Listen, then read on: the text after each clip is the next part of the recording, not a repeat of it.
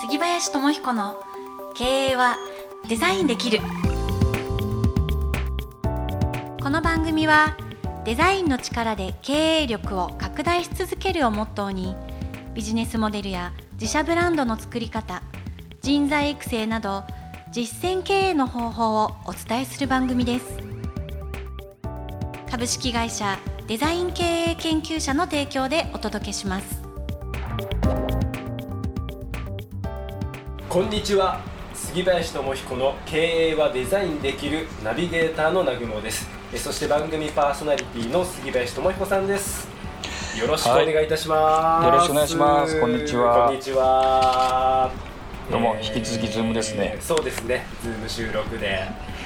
でうん。久々に今日なんですけど、はい、えーデザイン経営の成功例。うん。これを今はい日はそうですね、やっていきたいなと思ってまして、うん。えーなかなか皆さんよくはい聞いていただいてるみたいですね。この成功事例はね。いやこれね僕も楽しみにしてましてまあ、うん。第1回が松田デザイうん。ン第2回が無印良品ということで、うん。はい、うん。まあ、杉林さんがこう注目しているこのビジネスの成功例をですねテーマにお話ししていただいてるんですけど、今日うはん。ズバリうん。どそうですね。あの成功例？ー車と家具と来てはい。次に何に行くかっていうのをこう考えた時にはい。家具が済むことで車はまあそうですね、はまあ外に行く、ん。まあちょっとこう自分の自分を表現するようなね。まあファッションとは言わないですけど、うんうん。うんうんなんかそういう要素もあるのかなと思ってガラリと変えまして、はい。今回は飲食事業なんですけどはい。飲食事業の中でもええ。えここにデザインって関係あるのって分野ですね。えなんだろう。まず何ですか？どこに行くかっていうとラーメン屋さんです。ラーメラーメン屋さん。ン面白いですねラーメン屋さんがデザインを取り入れて、まあ、ブランド化したんですよね。へ皆さんに知ってもらうっていう活動を相当やってでまあ成功しているっていうラーメン屋さんがえね僕ねラーメン結構好きなんですけど。うん。えどのラーメン屋さんですか？今日その紹介今日はですね皆さんごご存知かどうかわからないんですけど、はい。あの一風堂っていうあ一風堂。一風堂はあれですね。豚骨ラーメンですよね。そうですね博多博多ラーメンですねの博多ラーメン、うん。いや、うん。僕何度か行ってますよ。行ってますか？どう行ってますどうですか？行ってます。好きですか？いや何度も行ってるんで美味しいです、好きです。うん、はい。美味しいですよね。美味しいです。美味しいし、まあ、実は一風堂ってこう上場してるんですよね、あそうなんですね。まあだけど本当に、うん、ラーメン屋さんの中ではい。もチェーン展開していて2006年か7年かな？僕にがあの上場してるんですけど、はい、東京も行きますし神奈川の方でも行きますしうん。横浜にもあったと思いますし、いろんなとこありますよね、うん。ありますよね。えー上場してるんですね。実はあのラーメン屋さんで上場しているっていう、まあ、観点であまり物を見ないかもしれないですけど、うん。結構あってですね。あの私もう一つ好きな社長が好きなんですけどはい。あの日高屋ってあるじゃないですか。日高屋も僕行きますよ。あ日高屋。え社長さん知ってるんですか？あのよくテレビなんかに出てらして、ええあの380円ぐらいでねひ非常にこう低価格で売っていて、うん。でそこそこ立地も、うん。まあ駅近そうだってまあ繁華街に近いところですかね。あと幹線道路沿いっていうかそう。ねそう。駅近なんですよ。うん。であの社長日高屋さんの社長がええ。テレビに出ている時にええ。おっしゃっていたのが、はあのテレビ出ながら、ええ。自分のところのラーメン食べてるんですね。い。はで食べ終わった後に何て言うかっていうと、い、うん、ああまずいって言うんですよ。テレビで。え自分の店のラーメンですよね。そうそう。でなんでそんなまずいんですかって、まあ、そのインタビュアーみたいな人がいてあので社長が言うのがね、はい。ああなるほどなと思うんですけどいやうまいものは飽きるんだよって言うんですね 美人は3日でじゃないけど。うん。そうそうその感覚ですかね。でもまずいのはどうかと思うんですけどでもあのやっぱ経営ってね、はい、その継続する「ゴーイング・コンサーン」って言って継続するっていうことが一つの、まあ、経営の、うん、まあ、ミッションというか、うん、会社をやっている以上、うん、そこに社会的なものはあると思うんですけどそれをねあのまずいまずくても売れる、まあ、つまり飽きないっていうやつですね。飽きない方を選んでるっていう。目立ったり美味しかったりっていう方じゃなくて、普通よりちょっとしたっていう立ち位置をあえて作るって言ってそして上場させてるっていう。面白いですね。これは面白いビジネスだなと思うんですよね。確かに何度もやっぱ安さもあるし駅近だし、うん、面白い戦略ですね。そうなんですよね、うんあのそれに見合った単価に見合ったやっぱり店のデザインを採用してるんですね。ってことなんですね。実は、うん、うん、店なんか見てもなんかそっけないじゃないですか。そうそうそうそうそう。高級感があるかっていうとないし、うん、ない。まあ、かといってなん雑多な感じがするっていうとそうではなくて、まあ、清潔感だけはあって。まあでも普通普通っていうねちゃんとそのあの単価に見合った店のデザインをしているなっていうのがデザインなんですね。ね。そうですね。やっぱブランドを伝える、やっぱ単価をきちんと伝えるのがあのデザインの仕事なので、あまりにもこの高級そうに見えて安い逆に安そうなのに入ったら思いっきり高いとか、うん、狙ってやる場合もありますけど普通は分かりやすさっていうのは大事なので、うん、そこは日高屋さんはやっぱりこう考えてますね。なるほどね。うん。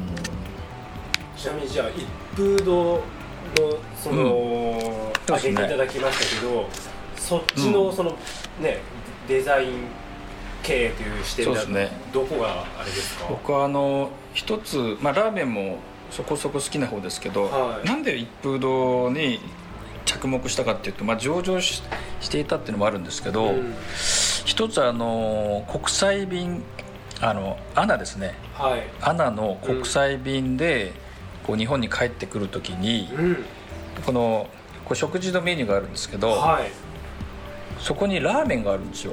ええー、そうなんですか？でああなかなかやっぱりね海外いるとなかなかラーメン食べる機会ないので、うん、ああもう食べたいなと思ってどこのラーメンかって思うとこう、一風堂って出てたんですね、でラーメンでチェーン店で、うん、その国際便のあのー、の方にこうメニューとして入れたのって多分初めてなんだと思うんですよ、一風堂が。そうなんですね。うん、なかなかチャレンジしてるなっていう印象がそうですね。7年前67年前ですかね。の時にあってご着目してでその時は一風堂ってあの漢字だったんですよ。1,、1に風に銅っていうね。あれ今もそう今違うんですか？今も漢字のとこあるんですけど、よく見ると、うん。えっと何年前でしょう？3年前4年前ぐらいですかね、うん、ロゴから、うん、店舗デザインから一気にこう変えたんですね、あそうなんですね。僕漢字のイメージがありました店舗デザインも各店、まあ、ほぼ統一して新規店舗は、うん、あの似たような感じで出していてここがねその最近ラーメン店ラーメンのチェーン店で、うん、あの上場したっていうのは本当に久しぶりだなと思っていて、うん、あのこう着目してるんですよね。でやっぱり写真の撮り方なんかもちょっとねラーメン屋さんの中ではこうデザインとかやっぱブランドを意識してるなっていう、まあ、そう。いう取り入れ方、ね、写真っていうのはあれですか？メニューの写真ですか？そうそうそうそう。へえどどう違うんですか？その普通のラーメン屋さんと。えっとねよくあの飲食店舗でなんていうんですかね写真の撮り方でしずる感って言って、うん、食べると美味しそうみたいなそのこうちょっと思わず唾液が出ちゃうような写真の撮り方ももちろん一つあるんですけど、一風堂がねその狙っているのは、まあ、若い客層っていうのもあると思うんですけど、簡単に言うと、うん、よくある写真はね真上からこう撮った写真とか、器を。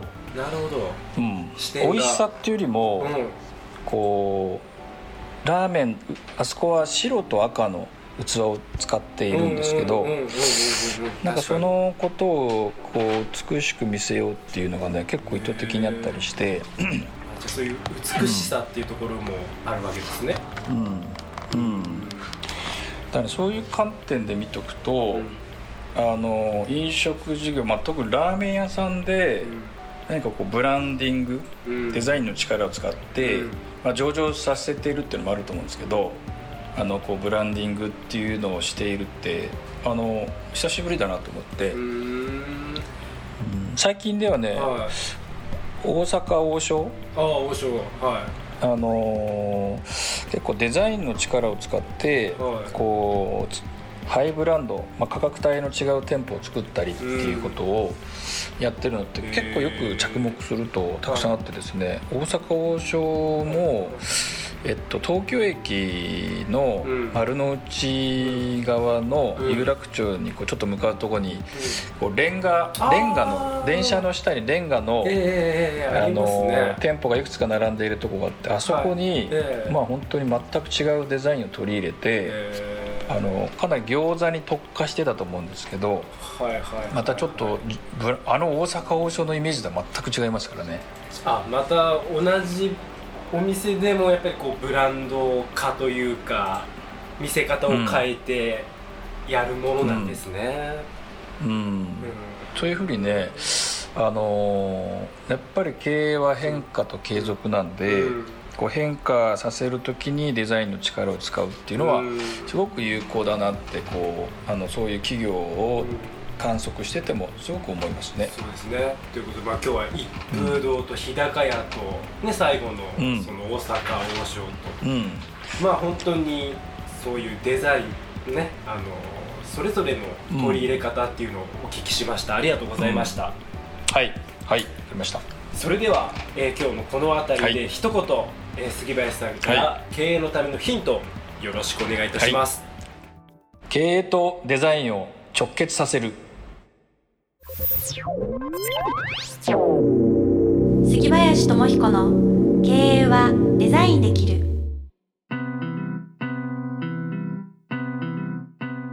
さあということでエンディングですが、ね、経営とデザインを直結させる。まさにうん本当にこれまで杉さんがおっしゃってきたことの、うん。ねことですよね、うん。これは。そうですね。あの会社の、まあ、デザインデザインってこう伝えることなので、こうデザインをしているとこうどんなうちがどんな会社かその会社がどんな会社かって伝わるようになってくると、うん。あの何が変化されるかっていうとお客さんも変わってくるんですけど、うん。あの一番あの影響が大きいのは人材採用なんですね。人材採用。うん、あのその会社に行きたいっていう人がこう増え始めるっていう。あうちに来てくださいっていう量よりもうん。入りたいですっていう人がこう増えていきたいじゃないですか。ーそうですね。そのことをね、うん。本当に作り出してるなって、うんああそこはもう本当3社はデザインの仕方は違うけど共通する部分ではありあるうんんですねきっと。やっぱり一風堂さんは見てるとこうすごく社員教育だったり教育に力を入れていてなかなか面白いあのそこの役員の方知ってるんですけどえあのちょっと普通じゃない教育をあの取り入れてますね。さすがだなと思います。普通じゃない教育。うん。じゃあお知り合い、まあ面白いですよ、ええ。本当ですか？いやいやじゃあうん。ぜひお知り合いということなので、ぜひちょっとこの番組でもねはい。ゲストとしてお招きして、そうですね、ええうん。そのぶっ飛んだ教育論なんかもね 聞けたらすごく面白いと思いますので皆さん。そんな機会作りたいですね。はい、ぜひ作ってい。きましょう、さあということで、はい。えー番組の質問感想はデザイン経営研究者のオフィシャルホームページからよろしくお願いいたします。さあはい。じゃあ杉林さん来月もどうぞよろしくお願いいたします。そうですね。よろしくお願いします。ありがとうございました。ありがとうございました番組はデザイン経営研究者の提供でお送りしました。